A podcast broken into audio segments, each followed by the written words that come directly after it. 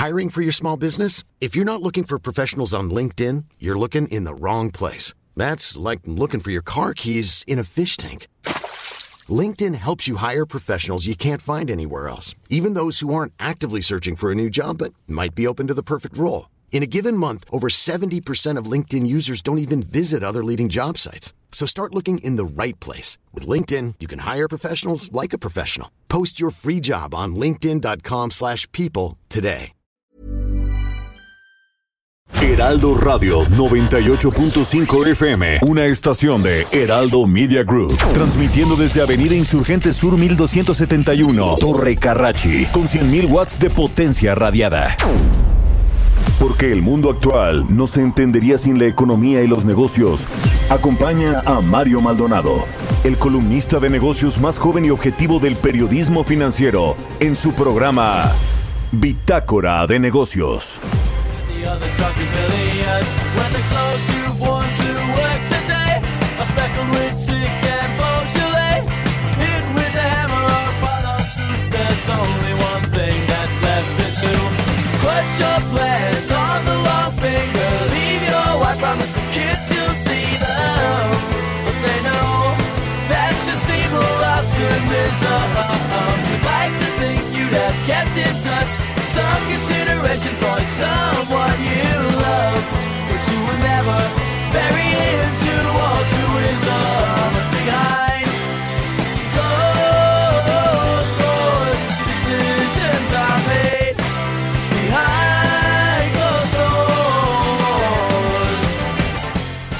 ¿Qué tal? ¿Cómo están? Muy buenos días. Bienvenidos a Bitácora de Negocios. Yo soy Mario Maldonado y me da muchísimo gusto saludarlos en este miércoles 20 de enero del 2021. Saludo con mucho gusto a quienes nos siguen a través de la 98.5 de FM aquí en la Ciudad de México, en Guadalajara, Jalisco por la 100.3 de FM y en Monterrey, Nuevo León por la 90.1 de FM. Arrancamos este miércoles como todos los días escuchando alguna canción. Esta semana estamos escuchando canciones de la nueva cara del rock de Gran Bretaña y esta canción es de The Stripes, se llama Behind Closed Doors. Es una banda eh, que su estilo proviene del blues de los 60s y de las bandas de pop rock de los 70s.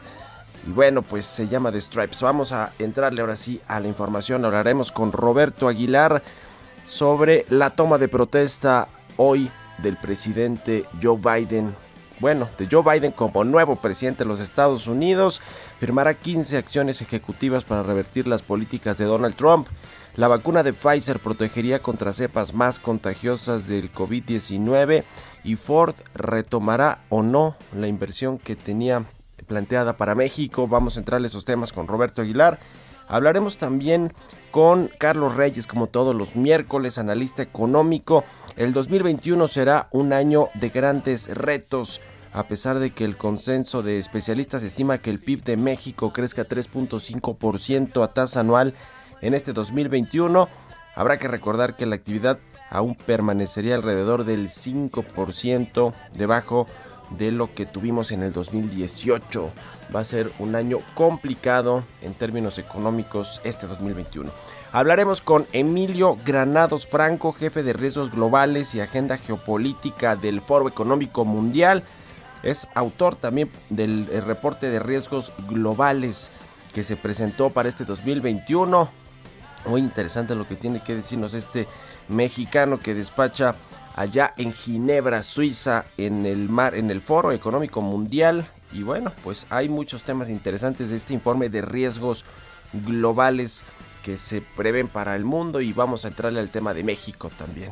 Vamos a platicar con Pedro Tello, consultor en temas económicos, sobre la el plan de reactivación que presentó ayer Tatiana Cloutier, la nueva secretaria de Economía, cuatro ejes para la recuperación, que bueno, pues a reserva del que nos diga Pedro Tello, parece ser que fue pues un plan que cualquiera eh, pensaría que pues es lo lógico que se tiene que impulsar, pero no hubo pues digamos así acciones estratégicas muy claras sobre cómo enfrentar la crisis, pues no hubo, creo que fue un poco o un mucho más de lo mismo. Vamos a entrarle a todos estos temas, lo que está sucediendo con las vacunas, por supuesto, con eh, la Secretaría de Hacienda, la Cancillería. ¿Está funcionando no esta estrategia? Parece que no, que va muy lenta. En fin, vamos a entrarle a todos estos temas aquí en Bitácora de Negocios. Así que acompáñenos, quédense aquí con nosotros eh, durante los siguientes 44 minutos. Y bueno, y después con Sergio y Lupita y con toda la programación de la barra del Heraldo Radio.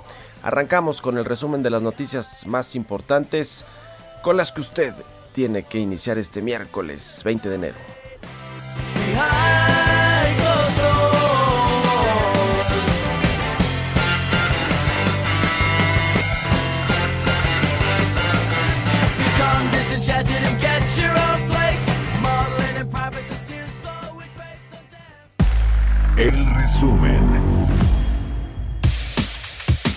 Tatiana Cloutier, secretaria de Economía, presentó los cuatro ejes de los que se conforma el programa de reactivación económica de México, mercado interno, empleo y empresa, fomento y facilitación de la inversión, comercio internacional y la regionalización de los sectores. Estaremos trabajando bajo varios pilares fundamentales y que tienen que ver con el Plan Nacional de Desarrollo, en el cual la Secretaría tiene como mandato el cumplir con la in- innovación, diversificación e inclusión como gran sombrilla a la cual estará trabajando. bakando.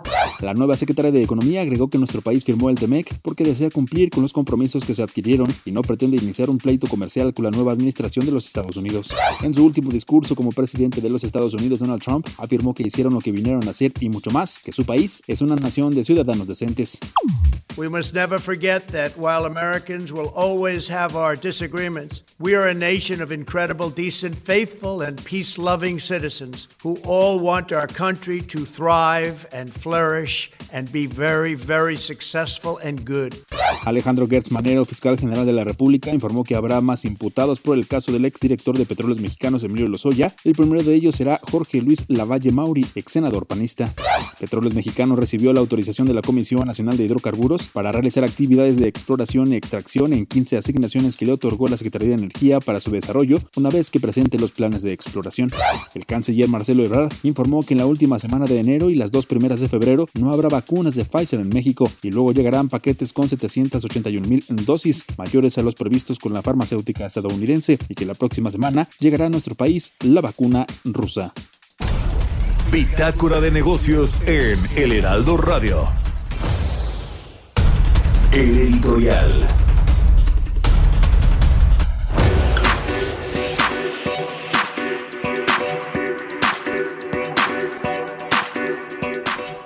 Bueno, pues se presentó en sociedad Tatiana Cloutier como nueva secretaria de Economía. Eh, había dejado muchas dudas su nombramiento, to- su nombramiento toda vez que no tiene ni la formación ni la experiencia para ocupar una cartera tan relevante como lo es y lo sigue siendo la Secretaría de Economía, sobre todo estratégica en términos de la política industrial, en términos del comercio exterior, de eh, fomento a la inversión privada, la inversión extranjera sobre todo. ¿Y qué presentó Tatiana Cloutier? Pues más de lo mismo, un plan con cuatro ejes que bueno, pues son los ejes lógicos de lo que de lo que eh, se encarga la Secretaría de Economía. Me parece a mí el más relevante el primero, el mercado interno, que es lo que nos va a costar mucho trabajo recuperar, porque el sector externo de las exportaciones ese avanza solito cuando la demanda comienza a eh, reactivarse, como es el caso de lo que sucede con Estados Unidos, nuestro principal socio comercial. El problema va a ser el mercado interno que está pues eh, a, mi, a mi parecer pues hecho pedazos el, con el desempleo con la falta de inversión con eh, el, problema con los sectores más prioritarios para la economía o los que generan mayor eh, eh, actividad económica como el sector de los servicios ya ve lo que sucede ahí con los restaurantes con el turismo con pues todo esto que está afectando bastante a la economía mexicana ¿Cómo piensa reactivarlo? Bueno, pues dice que la industria 4.0 en sectores altamente exportadores y el sector agroindustrial se va a buscar incrementar el valor agregado local y lograr estímulos fiscales e incentivar el crecimiento de la nación. Bueno, con respecto a las ayudas, eh, pues eh, solamente se plantean eh, créditos a mujeres, apoyos a micro, pequeñas y medianas empresas, que no está tan claro, pues los créditos de 25 mil pesos que básicamente no le sirvieron para nada a eh, los eh, microempresarios, a los changarros, ¿no? Porque es básicamente quienes tuvieron acceso a estos créditos, no sirvieron, finalmente son créditos, no hay transferencias directas más que a los beneficiarios de los programas sociales, ahí sí esos no los toquen, dice Andrés Manuel López Obrador pero pues no hay realmente apoyos eh, eh, eh, directos sobre, quienes perdieron los empleos, quienes están realmente afectados por eso. Ya lo demás, pues tiene que ver con el comercio internacional, pues tiene que ver con el, la demanda de países como Estados Unidos y otros a los que exportamos bienes y servicios, la regionalización de los sectores, saber qué les duele a cada región del país, pues ya sabemos, estamos sobrediagnosticados, sabemos qué le duele al sur, sureste de México y es la falta de inversión, que no llega el gas, por ejemplo, para la industria y todo esto y en fin como que no tiene, no tiene ni pies ni cabeza eh, Tatiana, eh, eh, el plan que presentó Tatiana Cloutier es más de lo mismo, no hay nada claro, se generó expectativas sobre lo que puede anunciar y terminó anunciando básicamente pues lo obvio, lo que es un lugar común, fomento y facilitación a la inversión, el comercio internacional, regionalización de los sectores, el mercado interno, el empleo y la empresa. El gran reto para Tatiana Cloutier yo creo que va a ser, va a, a ser cómo lograr reconstruir los puentes entre iniciativa privada y gobierno. Se ve muy difícil que lo pueda hacer Tatiana Cloutier, por más que tenga el apoyo de eh, Alfonso Romo y el grupo de los 10 de Monterrey o el grupo Monterrey y algunos otros empresarios. La verdad es que se ve muy muy complicado que se puedan rehacer rápido estas relaciones y sobre todo pues que haya inversión privada, eh, nacional y extranjera, lo cual también se ve pues complicado con los mensajes incorrectos que se envían desde Palacio Nacional, desde la Presidencia de la República. En fin, para mí queda mucho a deber Tatiana Cloutier en su primer día o, su primer informe, eh, conferencia con la, ya la, bandera, la batuta de la Secretaría de Economía. ¿Usted qué opina? Escríbamelo a mi cuenta de Twitter, arroba Mario Mal, y a la cuenta arroba Heraldo de México. Son las 6 con 13 minutos. Economía y mercados. Roberto Aguilar ya está aquí en, la cabina del Heraldo Radio, al pie del cañón, como siempre, mi querido Robert. ¿Qué tal, Mario? ¿Cómo estás? Muy buenos días. Me da mucho gusto saludarte a ti y a todos nuestros amigos. Pues fíjate que, bueno, la nota del día de hoy, todo eh, a las diez y media la ceremonia donde el presidente eh, Joe Biden pues va a tomar ya la investidura como el primer como el mandatario número 46 de Estados Unidos en medio de una división bastante importante y bueno sobre todo sobre el tema de la crisis por la pandemia. Pero fíjate que después de que haga eso va a firmar y a anunciar 15 acciones ejecutivas.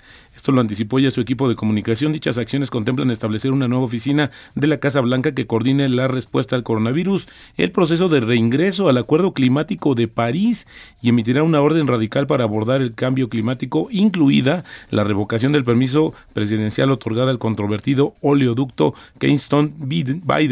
Biden revocará la declaración de emergencia de Trump que ayudó a financiar la construcción del muro fronterizo no más muro y pondrá fin a la prohibición de viajar a algunos, algunos países de mayoría musulmana. Además, inicia negociaciones para regresar a la OMC. De hecho, mañana hay una reunión y justamente como tú sabes, el, Estados Unidos era el principal aportador, el que más financiaba recursos para este organismo. Y también fíjate que va a revocar la prohibición del servicio militar por parte de estadounidenses transgéneros y la política que bloquea el financiamiento de Estados Unidos para programas en el extranjero relacionados con el aborto. Así es que llegó con la espada desenvainada y bueno, pues también haciendo, eh, derribando pues todas esas políticas que implementó justamente su antecesor, el, el todavía presidente Donald Trump. Pero fíjate que ayer también Janet Yellen, que es la candidata del presidente de Estados Unidos, Joe Biden, para dirigir el Departamento del Tesoro y quien, eh, acordarás, en el periodo pasado pues encabezó la Reserva Federal muy criticada por Donald Trump, pues invitó a los legisladores a actuar a lo grande con su próximo paquete de ayuda para el coronavirus, agregando que los beneficios superan los costos de una mayor carga de deuda. Bueno, dijo que sí, que la prioridad es ahorita eh, salvar, eh, aplicar las vacunas, hacer todo este despliegue, pero sí también dejó claro que el tema del incremento o a los impuestos, es decir, este en 2017 el presidente Donald Trump para animar la economía estadounidense, después hizo una reducción de impuestos corporativos y también a las personas, esos en algún momento van a tener que regresar al estado eh, anterior. Y bueno, pues esto es una parte en lo que van a financiar todo el dinero que ha invertido, cerca del 40% del Producto Interno Bruto estadounidense, la economía más grande de este, de este mundo, se ha dedicado a eh, pues al plan de alivio de su economía. Fíjate que México manifestó su interés en que Ford traslade parte de la producción que suspendió en Brasil tras anunciar el cierre de tres plantas, por lo que buscará un acercamiento justamente con la automotriz estadounidense. Esto lo dijo ayer la secretaria de Economía Tatiana Cloutier. Hay que recordar que Ford, Mario, suspendió un proyecto de dos mil millones de dólares en San Luis Potosí por las amenazas de Donald Trump y que su salida pues del presidente pues podría revivir dichos planes. De hecho, el espacio que estaba destinado no ha sido ocupado por ninguna otra compañía. Así es que no descartaríamos que esto pudiera ser también un anuncio de regreso de la inversión de Ford a México. Por el otro lado, los contagios en el mundo ya se acercan a 96 millones, los decesos se estiman en 2.05 millones y el número de vacunas aplicadas supera ya los 46 millones en 51 países. Y bueno, se da a conocer muy temprano una eh, información que creo que es muy relevante, Mario. Es probable que la vacuna desarrollada por Pfizer proteja contra una variante más infecciosa del virus que se descubrió en Gran Bretaña y que se ha extendido por todo el mundo, según los resultados de otras pruebas de laboratorio publicadas hoy precisamente, los alentadores resultados basados en un análisis de sangre de los participantes en los ensayos se basan en un análisis más extenso que los que los publicados por la farmacéutica estadounidense la semana pasada. Aquí hay un tema también, Mario, que creo que esto es la solución que se debería dar al tema de las vacunas y el abasto en el mundo. Fíjate que Sudáfrica e India emitieron sus argumentos en favor de una exención de los derechos de propiedad intelectual de fármacos y vacunas contra el coronavirus en una reunión a puerta cerrada en la Organización Mundial del Comercio, aunque había pocas señales de que pudieran tener éxito. ¿Quiénes son los países que se oponen a que se le dé esta liberalización temporal? Pues bueno, es la Unión Europea, Estados Unidos y Suiza, donde tienen pues justamente sucede las principales farmacéuticas del mundo y creo que eso podría ser una alternativa porque en el momento que tú liberes esto pues prácticamente cualquier laboratorio del mundo podría fabricar la vacuna y los medicamentos contra el coronavirus. Y ayer pues el campanazo de Netflix superó las estimaciones de crecimiento de suscriptores en el cuarto trimestre y también las ventas eh, subieron de manera importante superando las expectativas de los analistas de hecho antes del anuncio anuncio que fue a las 5 de la tarde del reporte financiero, las acciones ya después de que había cerrado el mercado eh, subían cerca de 10%. Importante lo que está haciendo Netflix, ahora apostándole mucho a la producción propia. Y bueno, para ustedes que son, eh, que les gusta mucho la música, mi estimado Mario, fíjate que hoy aparece en eh, Gran Bretaña una carta publicada en el periódico The Times, donde más de 100 músicos británicos, de todos, o sea, hasta directores de orquesta, leyendas del rock, Sting, eh, también eh, Roger Waters de, Pink Floyd, pues están, están quejándose de que este cambio que hubo de la salida del Reino Unido del Brexit, pues está eh, incrementando los costos para potenciales giras en el resto de la Unión Europea, porque ahora sí les están pidiendo una serie de requisitos, entre ellos pues principalmente la visa para que viajen los músicos a la Unión Europea. Pues ahora sí que interesante lo que están reclamando por el otro lado del continente. Y bueno, dice Warren Buffett, no guardes lo que queda después de gastar, sino gasta lo que quede después de ahorrar. Esta es una frase de uno de los empresarios financieros más acaudalados de este mundo. Y el tipo de cambio, Mario, fíjate, 19.59, el dólar está, bueno, no, 19.64, perdón, me lo estoy actualizando, pero sí, el dólar débil luego de este anuncio que se confirmara más bien el tema de la inyección de recursos adicionales para la economía de Estados Unidos. Pues ahí está el tipo de cambio. Muchas gracias, mi querido Roberto. Al contrario, muy buenos días, Mario. Roberto Aguilar, síganlo en Twitter, Roberto AH. Vamos a otra cosa. Mario Maldonado en Bitácora de Negocios. Y bueno, como todos los miércoles ya está con nosotros Carlos Reyes, eh, economista, analista de temas eh, de industria y otros tantos. ¿Cómo estás mi querido Carlos? Muy buenos días. ¿Qué tal Mario? Muy buenos días. Saludo a ti y a todos nuestros radioescuchas. Mario, espero que la estés pasando muy bien. Y bueno, Mario, ya estamos pues prácticamente a la mitad del primer mes del año y bueno, en lo que se refiere a la economía, pues sigue notándose que va a ser un año de retos, va a ser el 2021 un año complejo. Y es que, Mario, pues a pesar de que tú también ya lo has comentado en varias ocasiones, a pesar de que el consenso de los especialistas estima que el Producto Interno Bruto de México crezca 3.5% anual en el presente año, bueno, habrá que recordar, Mario, que la actividad aún permanecería, eh, dándose este crecimiento, permanecería alrededor del 5% debajo de lo visto en el año 2018, es decir, el año pre-pandemia y también eh, el último año que México registró crecimiento económico. Es decir, a pesar de que haya quien eh, dé un punto de vista optimista por este crecimiento, la verdad es que no es así.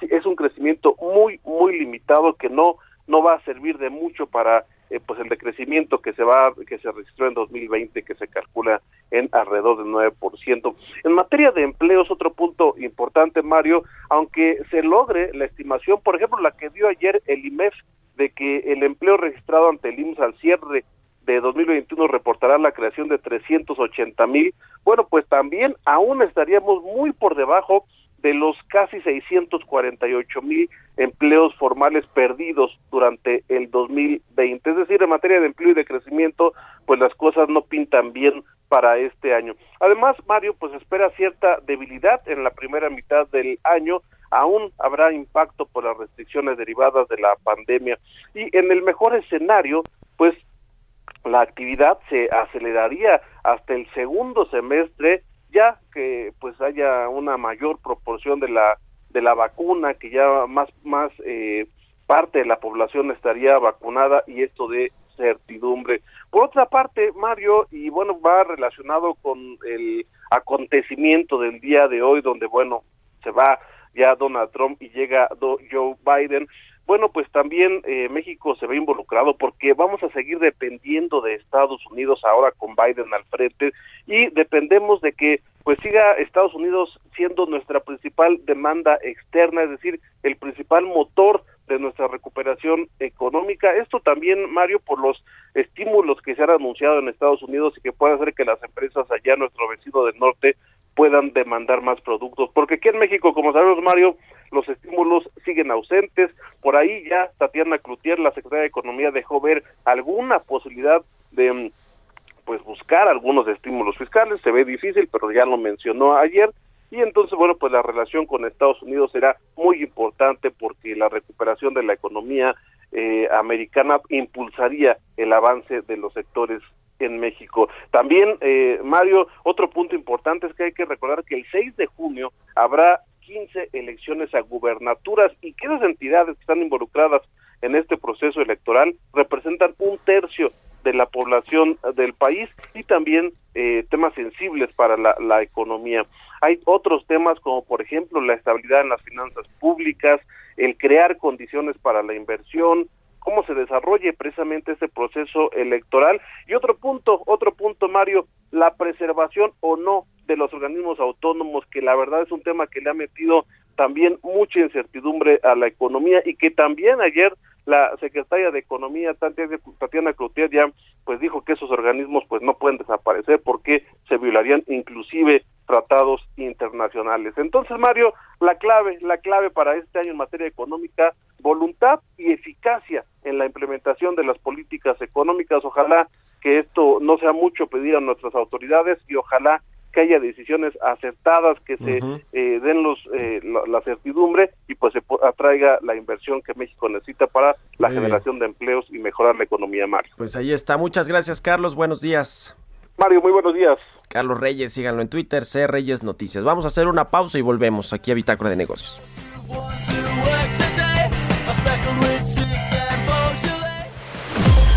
Continuamos en un momento con la información más relevante del mundo financiero en Bitácora de Negocios con Mario Maldonado. Regresamos.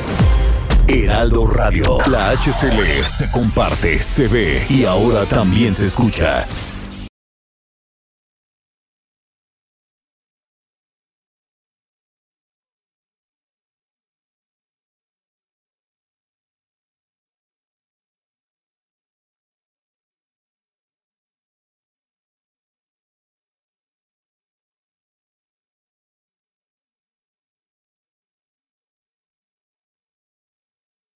Heraldo Radio, la H que sí suena y ahora también se escucha.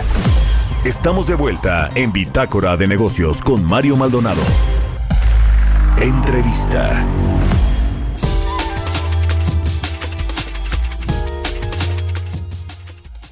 Ya estamos de regreso aquí en Bitácora de Negocios. Son las 6 de la mañana con 30 minutos tiempo del centro de México. Fíjense que en unos eh, segunditos vamos a platicar, hacer contacto con Emilio Granados Franco, el jefe de riesgos globales y agenda geopolítica del Foro Económico Mundial que eh, bueno pues eh, nos va a platicar justamente sobre este informe de riesgos globales 2021 todas eh, pues las cosas que están alrededor de los temas económicos y sociales y que van a seguir afectando a la eh, población en medio de esta terrible crisis del COVID-19. Eh, fíjense que Emilio Granados es un mexicano y, está ya despachando en Ginebra, Suiza, en el Foro Económico Mundial como jefe de, riesgos globales y de agenda geopolítica de este foro. Él estudió eh, aquí en México en el ITAM, es economista por el ITAM y tiene una maestría en políticas públicas por la Universidad de Chicago. Ahora le decía, bueno, pues está allá en Ginebra con el fondo, el Foro Económico Mundial.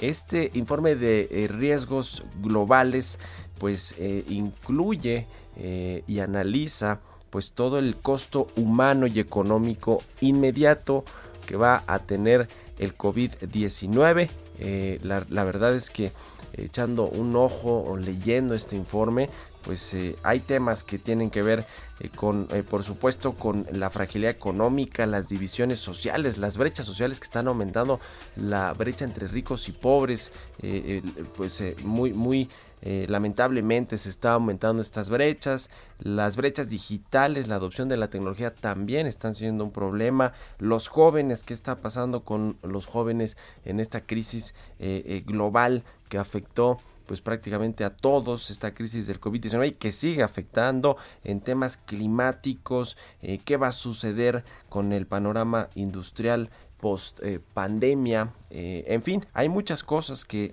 se abordan aquí y ya tenemos ahora sí en, la línea telefónica eh, a Emilio Granados Franco, el jefe de riesgos globales y de agenda geopolítica del Foro Económico Mundial. ¿Cómo estás, Emilio? Qué gusto saludarte, muy buenos días aquí en la Ciudad de México y allá son tardes, noches ya.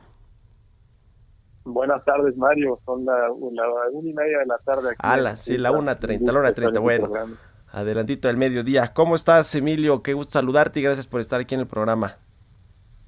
Afortunadamente muy bien, Mario. Eh, no obstante, me dedico a ver riesgos todos los días. Eh, el, hecho es que hay una oportunidad para aprender de esta crisis y de hecho ese es uno de los mensajes principales del reporte, que no obstante lo difícil que fue 2020, que la pandemia expuso pues, fracturas sociales realmente muy profundas, eh, la que continúa siendo preocupante es eh, la falta de cohesión social. Sí, sí, sí, totalmente. Va a haber eh, un clima post pandemia en términos sociales, económicos, políticos, geopolíticos, pues eh, distinto completamente al que eh, teníamos antes de la crisis del COVID-19. A ver, ¿qué te parece si vamos desmenuzando un poquito este informe de riesgos globales 2021? Eh, primero, en materia económica, a todos los países les afectó durísimo, les pegó fuerte el, el COVID-19. Esto pues generó desempleo, cierre de empresas. Eh, eh, eh, digamos, políticas contracíclicas de muchos gobiernos para tratar de resolver parte del problema de la crisis con transferencias directas, casos como el de Estados Unidos, casos como el de México, donde el gobierno casi no digamos que metió las manos o, digamos ayudó mucho a la población. ¿Cómo está el asunto económico? ¿Cómo va a salir el México y el mundo de esta crisis del COVID-19 o cuál es la percepción de riesgos que se tiene para este año? Nosotros vemos tres oportunidades. La primera, como te mencionaba, es eh, fortalecer la, la cuestión entre sociedades eh, dentro de las fronteras de un país. La segunda es la cooperación internacional a nivel global y la tercera es el rol de las empresas.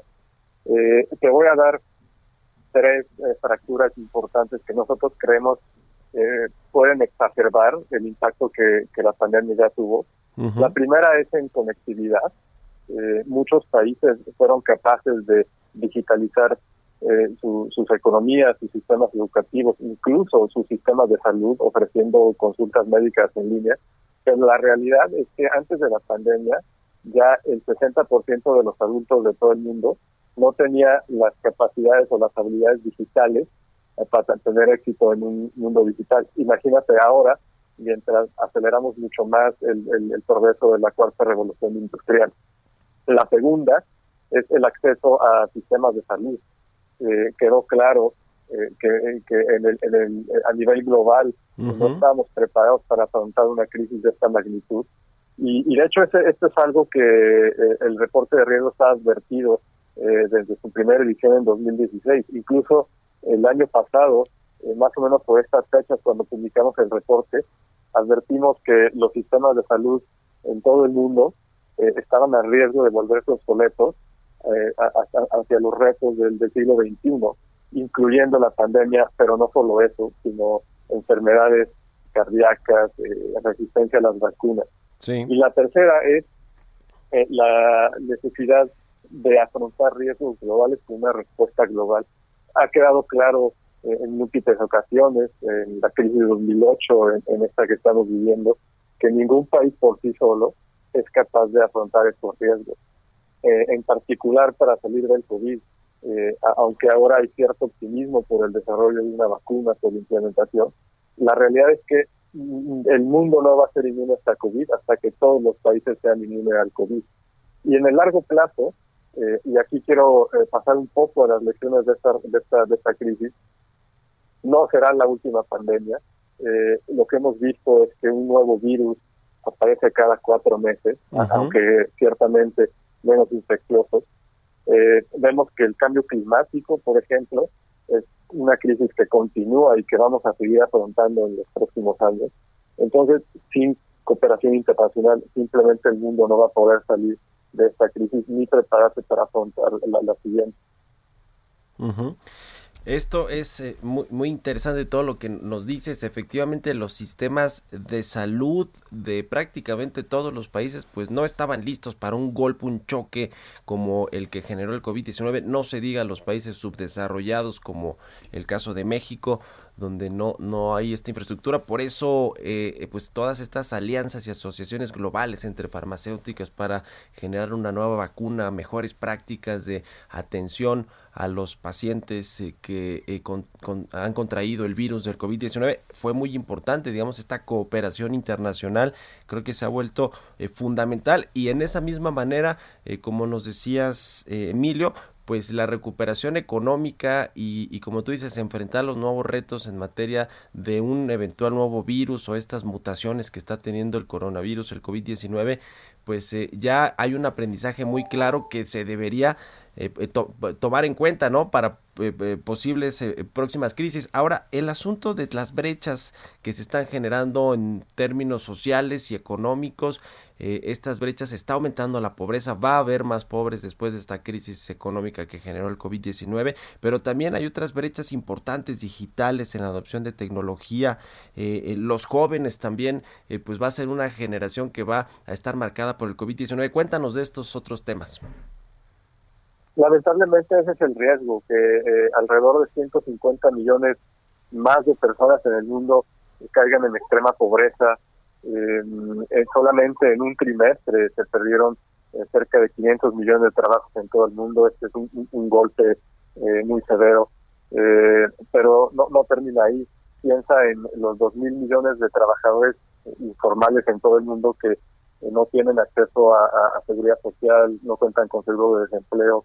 Entonces, todas estas cosas se van a combinar más gravemente en, los jóvenes, que correctamente tú mencionas, van a enfrentar una perspectiva mucho más severa eh, en el largo plazo, aunque el impacto eh, directo de la pandemia ha sido sobre, sobre las poblaciones mayores.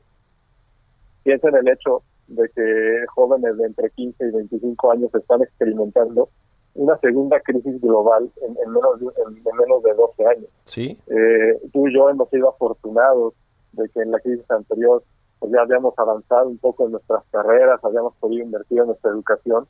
Pero para un joven que está ahora entrando a, a- a buscar trabajo, pues lo está haciendo en, en- en un mercado laboral completamente congelado. Y por otro lado, eh, eh, recuérdate este poema de Rubén Darío que decía Juventud Divino Tesoro, pues la juventud es exactamente un, un periodo formativo eh, que ha sido muy afectado por los encierros en todo el mundo. Entonces, no solamente es la perspectiva de empleo educativa, también es el estrés sobre la salud mental que la pandemia ha tenido sobre los jóvenes. Entonces, la solución para salir de esta crisis es, uno, reconocer eh, que haber invertido en sistemas de seguridad social mucho más fuertes eh, salvó a muchos países de las peores consecuencias de la crisis. Número dos, eh, lo mismo aplica eh, para repensar nuestros sistemas de crecimiento. No es suficiente eh, con, con subir el PIB, no es suficientemente con impulsar los ingresos. Esas son condiciones necesarias, pero lo que necesitamos es un sistema de crecimiento que vaya más allá y fortalezca la cohesión social, que desarrollen métodos de producción más limpios y ciertamente que considere a todos los sectores de la población. Y número tres, eh, aunque todos los países afrontaron eh, dificultades en particular, esta crisis ha sido un examen sobre nuestros sistemas políticos, sobre nuestras culturas, incluso sobre nuestra geografía. Y lo que vamos a poder hacer es mirar un año atrás y, y derivar lecciones eh, para hacernos más fuertes ante cualquier crisis, no solamente una pandemia. Y si me das 30 segundos más, te, te- digo tres de ellas. La primera, eh, la importancia de tener comunicación clara, transparente y basada en, en evidencia con la población. De otra manera, va a ser muy difícil eh, generar apoyo popular eh, para medidas que, que, aunque difíciles, tienen que ser necesarias. Número dos, y tú lo mencionaste hace unos minutos, la cooperación con el sector privado va a ser fundamental. Sí. El desarrollo de, de la vacuna en menos de un año es un, un- claro ejemplo de lo que es posible. Y en tercer lugar, eh, la necesidad de reconocer que los riesgos de largo plazo eh, no podemos esperar a reaccionar hacia ellos, tenemos que enfrentarlos desde ahora. No es suficiente eh, mirar hacia lo que pasó este año y decir, bueno, cuando ocurra la próxima pandemia ya sabemos qué hacer. Pues no, porque la naturaleza de los riesgos globales es que cambian constantemente. Sí, sí, sí. Oye, Emilio, eh, finalmente quiero preguntarte, tú que eres un joven economista que ya andas eh, en estos foros internacionales como el web y, eh, y, bueno, pues te interesa mucho este asunto también de la política pública. ¿Cómo ves en México cómo se enfrentó la crisis sanitaria, la crisis económica? Eh, ¿cuál, es, ¿Cuál es tu punto de vista al respecto? Pues mira, como te decía hace unos minutos, eh, todos los países enfrentaron la crisis eh, como mejor pudieron. Eh, algunos países tenían eh, fortalezas antes de esta crisis, como mejor conectividad, como sistemas de salud más fuertes. Eh, otros países tenían poblaciones más pequeñas y geografías más manejables. Eh, lo que yo veo es una oportunidad para reconocer que, en efecto, eh, el, el- el modelo de crecimiento no debe ser suficiente con solo eh, impulsar el PIB, sino tener un sistema eh, social mucho más fuerte. Eh, también creo que la crisis va a revelar eh, el, poder político que, es posible eh, cosechar cuando cuando el reto lo demanda. Los, ciudadanos van a eh, reconocer que, que, e- es posible afrontar crisis en el presente y no postergarlas. Entonces, yo creo que eh, mirando hacia adelante, pues lo, lo- lo que México tiene que hacer es ver cómo otros países reaccionaron ante la crisis, ver dónde fallaron y desarrollar sus propias lecciones. Ujú. Muy bien, pues ahí está. ¿Hace cuánto tú andas eh, allá en Suiza con el Foro Económico Mundial? Estoy aquí desde mayo del 2019, un Ujú. poco menos de dos años. Ok, pues muy interesante y muy interesante será ver también esta edición del Foro Económico de Davos, Suiza, ¿no? Que el, no sé si es el 23, una cosa así empieza. 22-23 y que bueno, pues seguramente abordará todos estos temas, ¿no? De este informe de riesgos globales que son pues muy muy relevantes para todo el mundo, para los países, los gobiernos y saber cómo eh, salimos o terminamos de salir de la crisis que nos dejó el COVID-19. Eh, te agradezco mucho que nos hayas tomado la, llamada, eh, Emilio Granados Franco, jefe de riesgos globales y agenda geopolítica del Foro Económico Mundial. Gracias y muy buenas tardes para ti. que estés muy bien. Con mucho gusto, Mario y manténgase salvos todos. Igualmente, que estés bien. Son las 6 con 45. Vamos a otra cosa. Historias empresariales.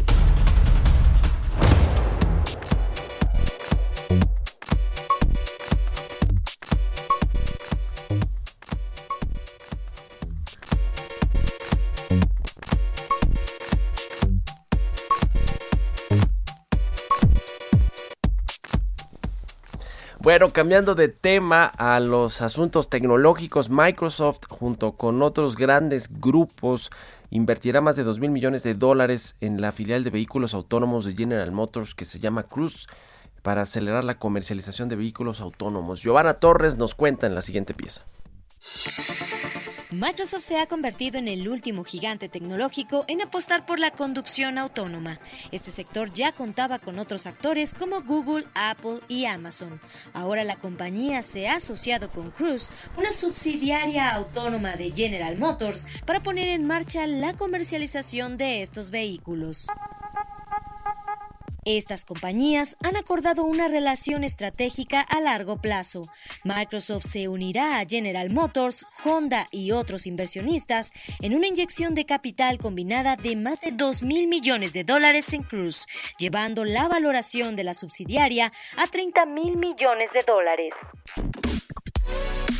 General Motors explicó que con la confianza que Microsoft proporciona, ayudará a obtener más beneficios fusionando conocimientos en ingeniería de software y hardware, así como sus capacidades de computación en la nube, conocimientos en manufactura para el lanzamiento de 30 nuevos vehículos eléctricos de manera global rumbo al 2025.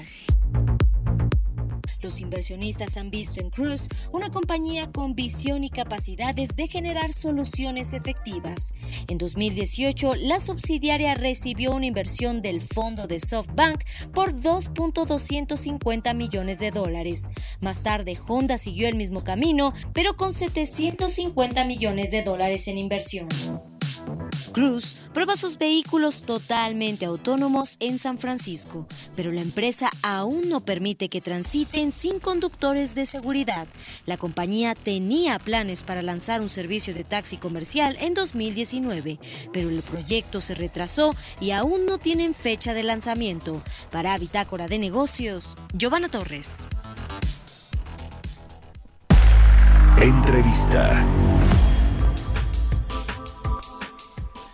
Bien, les platicábamos al inicio del programa y en el editorial sobre este plan de reactivación económica que presentó ayer la secretaria de Economía, Tatiana Cloutier. Cuatro ejes de recuperación, mercado interno, empleo y empresa. El primero, el segundo, fomento y facilitación de la inversión el número 3, comercio internacional, enfoque al comercio internacional y el cuarto, regionalización de los sectores. Para eh, analizar este plan me da mucho gusto saludar a Pedro Tello, consultor en economía. Mi querido Pedro, ¿cómo estás? Buenos días, gracias por estar aquí con nosotros. Mario, qué gusto saludarte a ti y a quienes nos escuchan. Soy yo quien agradece el favor de esta invitación para analizar este que fue, yo diría, un anuncio esperado, pero que se quedó muy corto contra la expectativa forjada, contra las necesidades del país y de manera particular, Mario Auditorio, contra lo que cabría esperar como un auténtico plan para la reactivación de una economía tan postrada como la mexicana, con 10 entidades federativas en semáforo rojo y frente a la urgente necesidad de disponer en lo inmediato de una auténtica estrategia de apoyo para la reanimación de la planta productiva nacional. a ver, en, el primer tema del mercado interno, el empleo, las empresas, eh, ¿cómo será posible reactivar el mercado interno? Que yo es el, reto más importante que veo, tomando en cuenta como tenemos al sector servicios, como tú dices, 10 estados de la República en semáforo rojo, eh, un desempleo y un mercado laboral también que eh, se ha trastocado por completo. ¿Cómo será posible con todas estas acciones que, presentó Tatiana Cloutier, que bueno, pues lo que yo veo más de apoyo son créditos, ¿no? De, de pues yo creo que serán de 25 mil pesos, pero no sé si alcanzan las empresas para recuperar la planta laboral y para reactivar operaciones. Eh, es interesante, cualquier economía, Mario Auditorio, se mueve a partir de la operación de cuatro grandes motores. El primero y el más importante es el motor del consumo. ¿De qué depende el consumo en una economía o en un país? Depende fundamentalmente de tres cosas. Primera y la más importante, de la capacidad para generar empleos y a través de estos empleos aumentar el número de personas con poder adquisitivo para adquirir bienes y servicios. Segundo factor, de la disponibilidad de financiamiento bancario para empresas, pero también y sobre todo para individuos y familias, que permita trasladar parte del ahorro de esa economía a quienes lo utilizan en la compra de materias primas, insumos, bienes y servicios. Tercero, del control de la inflación. De estos tres factores, que son los más importantes, ¿cuáles son los que están en este momento bajo control o en torno a los que podríamos señalar existen buenas noticias? Solo la inflación, porque no hay crédito bancario y porque tenemos en el arranque del 2021 un déficit en la creación de empleos, de acuerdo con los datos del año pasado, que supera los 647 mil puestos de trabajo que se perdieron. Así que no hay en este plan, y por lo que atañe a mercado interno, empleo y empresa, un solo instrumento, salvo los 60 mil créditos que anunciaron, que la verdad es que el monto de los mismos y el número de estos créditos no pintan para una economía donde el año pasado se cerraron cerca de 375 mil empresas, Mario. Pues sí, ese, ese es el gran reto, atraer inversión extranjera también, que es parte de las tareas que tiene la Secretaría de Economía. Este asunto, ¿cómo lo ves junto con el comercio internacional, Pedro? Que yo creo que ese sí, pues es el que más o menos funciona, ese motor de la, del sector exportador.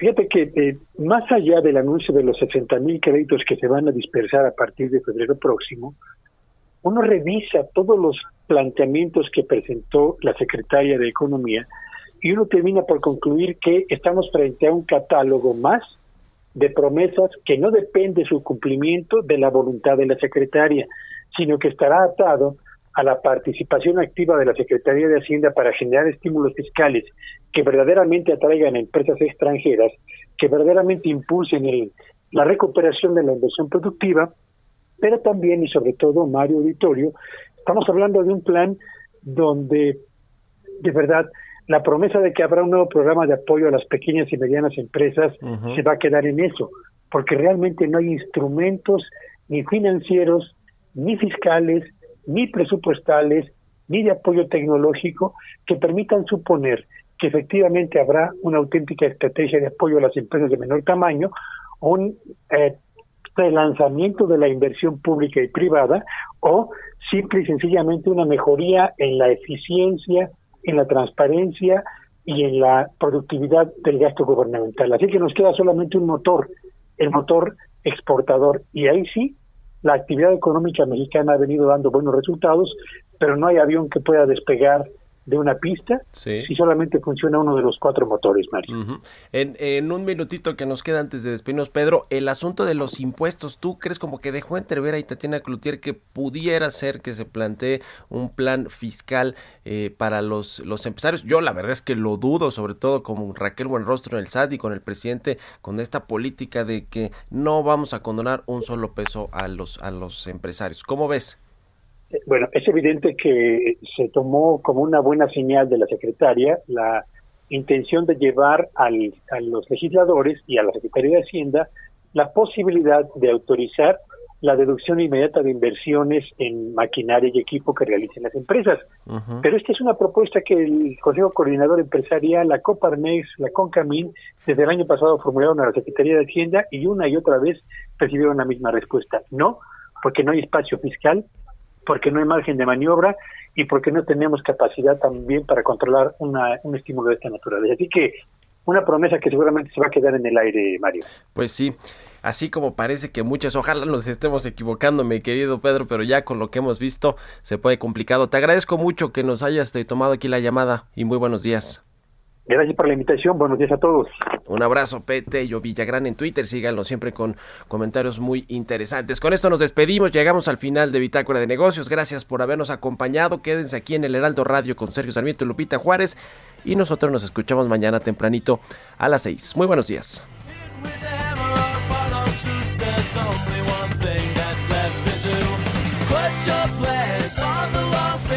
Esto fue Bitácora de Negocios con Mario Maldonado, donde la H suena y ahora también se escucha. Una estación de Heraldo Media Group. Heraldo Radio. Planning for your next trip? Elevate your travel style with Quince. Quince has all the jet setting essentials you'll want for your next getaway, like European linen, premium luggage options, buttery soft Italian leather bags, and so much more and is all priced at 50 to 80% less than similar brands. Plus, Quince only works with factories that use safe and ethical manufacturing practices. Pack your bags with high-quality essentials you'll be wearing for vacations to come with Quince. Go to quince.com/pack for free shipping and 365-day returns.